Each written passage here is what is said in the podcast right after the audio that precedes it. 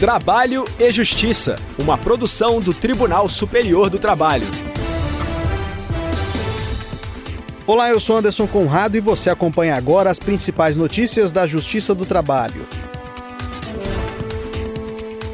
Quem abre o programa de hoje é a repórter Michele Chiapa, de Brasília. Empresa é condenada por reduzir gratificação após controle de idas ao banheiro. Também da capital federal fala a repórter Samanta Flor. Mantida a natureza salarial de auxílio alimentação de servidora municipal mesmo após a reforma trabalhista. Em nosso giro pelos regionais, a repórter Vitória Nascimento traz informações diretamente do TRT da 18ª região em Goiás. Trabalhadora com sequela no polegar da mão receberá indenização por danos materiais, morais e estéticos. E nesta edição você também confere o quadro Quero Post. Vamos saber se a empresa pode pedir a aposentadoria compulsória do empregado. Se liga, o trabalho e justiça já está no ar.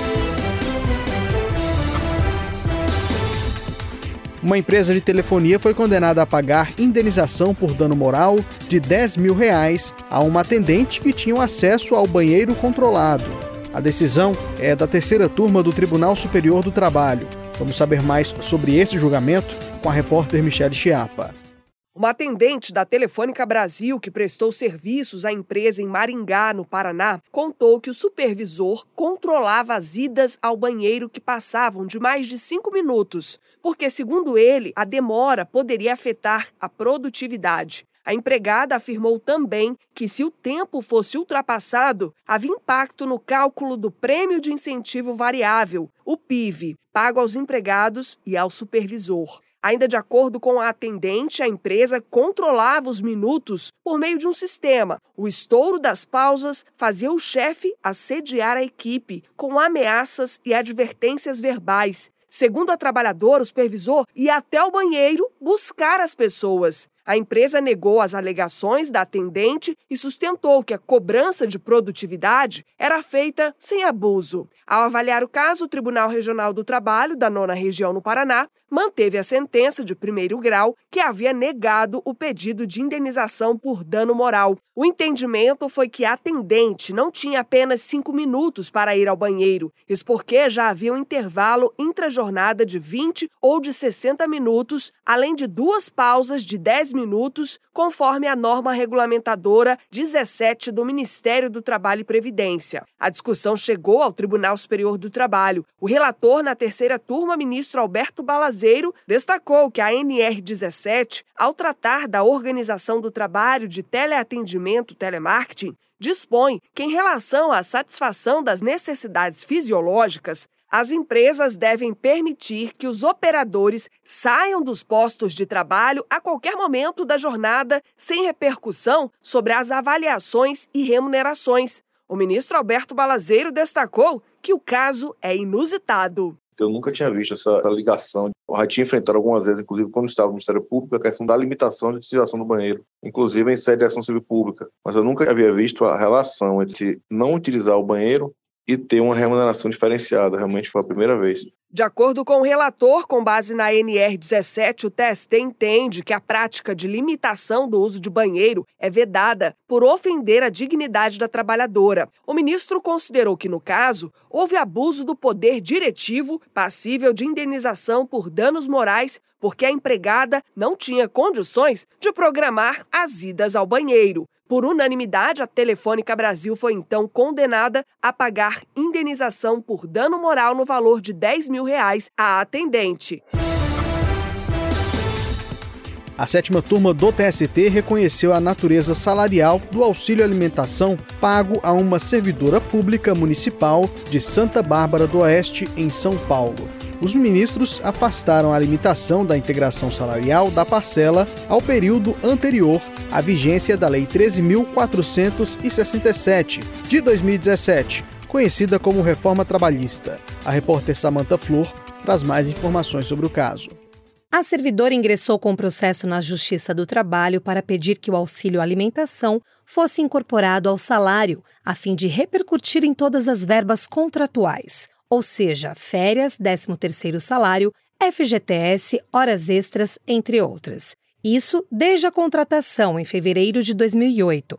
A profissional sustentou que a parcela, paga com base em lei complementar municipal, constitui verba salarial porque é creditada habitualmente por meio de cartão magnético, não gera descontos e representa um valor substancial em relação ao salário.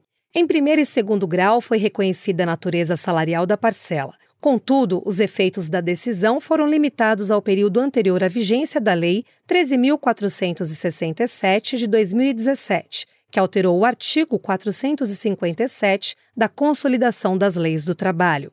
O dispositivo prevê que os valores pagos a título de auxílio alimentação não integram a remuneração, não se incorporam ao contrato de trabalho e não constituem base de incidência de qualquer encargo trabalhista e previdenciário. A servidora recorreu ao TST sobre o argumento de violação do direito adquirido. Segundo ela, as alterações da reforma trabalhista não alcançam situações consolidadas antes da entrada em vigor das regras, e a limitação da integração salarial até essa data implica redução salarial e evidente prejuízo econômico. O relator do caso na sétima turma, ministro Evandro Valadão, acolheu os argumentos da servidora pública Segundo ele, quando ela foi admitida, a lei municipal previa a natureza salarial do benefício. Essa previsão não pode ser alterada posteriormente, ainda que por meio de lei federal, pois o artigo 468 da CLT veda mudanças das condições de trabalho que resultem em prejuízos aos empregados. Assim, a não integração da parcela à remuneração somente se aplica aos contratos iniciados a partir da vigência da lei. Dessa forma, por unanimidade, os ministros concluíram que o auxílio alimentação pago à servidora tem natureza salarial, mesmo após a reforma trabalhista. Giro pela Justiça do Trabalho. Um caso que envolve o pagamento de indenização por danos materiais, morais e estéticos foi analisado pela Justiça do Trabalho em Goiás. A repórter Vitória Nascimento, diretamente do Tribunal Regional do Trabalho da 18ª Região, conta os detalhes pra gente. Os desembargadores da segunda turma do TRT 18 deram parcial provimento ao recurso de um viveiro de mudas de cana para diminuir o valor da reparação por danos materiais devidos a uma auxiliar de produção. Após um acidente de trabalho típico, ela perdeu parte do polegar esquerdo e perdeu 4% da motilidade do dedo. A ação do trabalho, apreciada pelo juiz da segunda vara do trabalho de Itumbiara, reconheceu a responsabilidade acidentária subjetiva da empresa.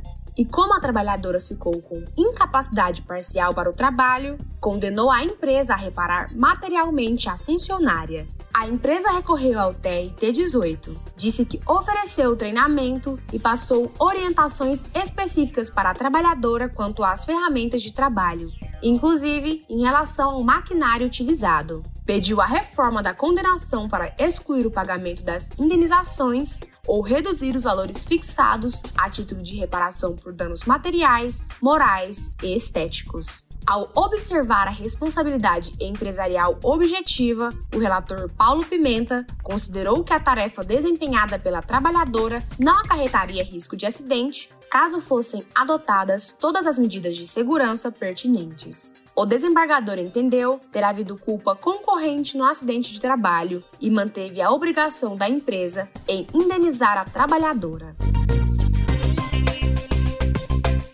Quero post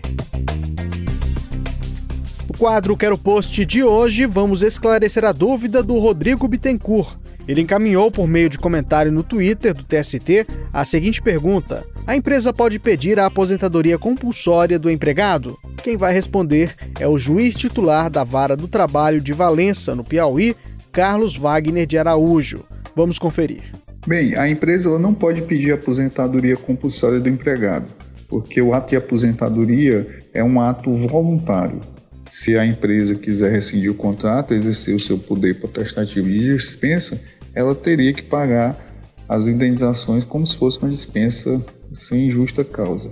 Bom, em relação à volta desse empregado ao mercado de trabalho, é perfeitamente possível. Ele se aposentando e conseguindo se adequar novamente ao mercado de trabalho, não há óbice legal para tanto.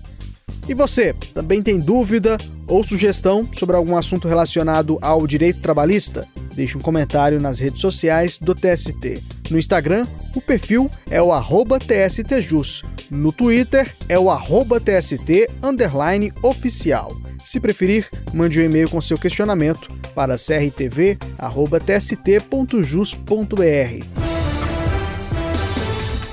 Eu fico por aqui, muito obrigado pela audiência. O trabalho e Justiça teve a apresentação de Anderson Conrado, edição de Liamara Mendes, produção de Milene Teixeira e Priscila Rossiter, colaboração dos estagiários Daiane Chaves e Jorge Agli, supervisão de Patrícia Rezende e trabalhos técnicos de Rafael Feitosa e Wesley Oliveira. O programa é uma produção da Rádio TST, sob a coordenação de Ana Carolina Brito e a supervisão geral da Secretaria de Comunicação Social do Tribunal Superior do Trabalho. A gente se encontra na próxima edição. Até lá. Tchau. Trabalho e Justiça, uma produção do Tribunal Superior do Trabalho.